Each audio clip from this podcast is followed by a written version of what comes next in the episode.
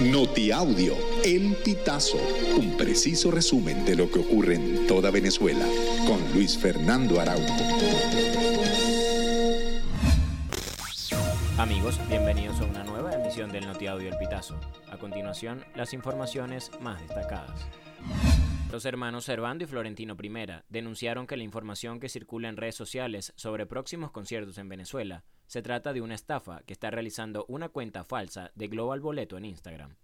En la cuenta mencionada, no solo están promocionando la falsa gira de los artistas venezolanos, sino que también se venden las supuestas entradas para estos eventos.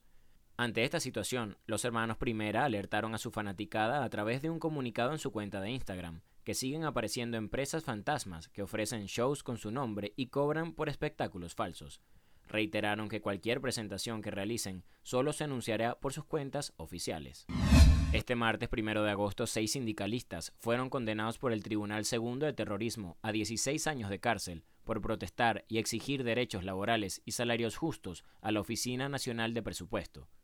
A estos ciudadanos. Se les acusa de conspiración y asociación para delinquir, sin embargo, sus familiares y ONG de derechos humanos aseguran que son inocentes y que fueron enjuiciados injustamente. Los trabajadores responsabilizaron a la ONAPRE de crear un tabulador para el pago de las nóminas, bonificaciones y primas. Alegan que este ente se ha encargado de aplastar sus ingresos debido a que no cumple con los términos acordados en las contrataciones colectivas.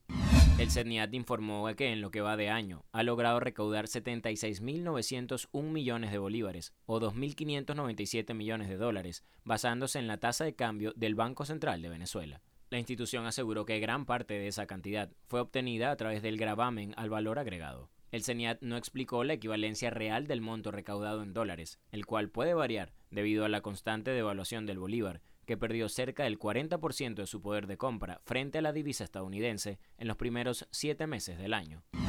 La aerolínea Latam Airlines, la más grande de Sudamérica, reanudó este martes las operaciones comerciales con Venezuela, donde aterrizó por primera vez en siete años, con un vuelo directo procedente de Perú, con lo que quedó establecida una frecuencia diaria entre Caracas y Lima. El presidente del Instituto Nacional de Aeronáutica Civil, Juan Teixeira, dio la bienvenida al vuelo inaugural con un mensaje a través de Twitter, donde compartió fotografías del aterrizaje de la primera aeronave en el Aeropuerto Internacional Simón Bolívar. El embajador de Perú en Venezuela, Librado Orozco, dijo que la reanudación de estos vuelos representa un paso importante para restablecer el flujo regular de personas y bienes.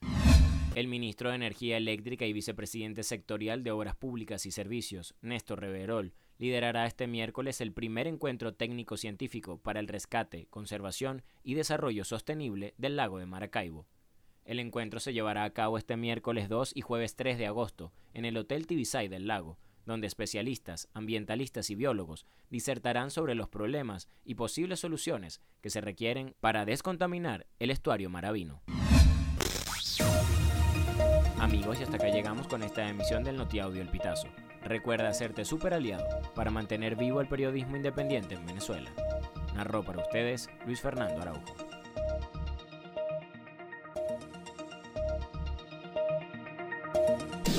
Estas informaciones puedes ampliarlas en nuestra página web elpitazo.net. También recibimos tus denuncias vía SMS o WhatsApp a través del 0414 230 2934.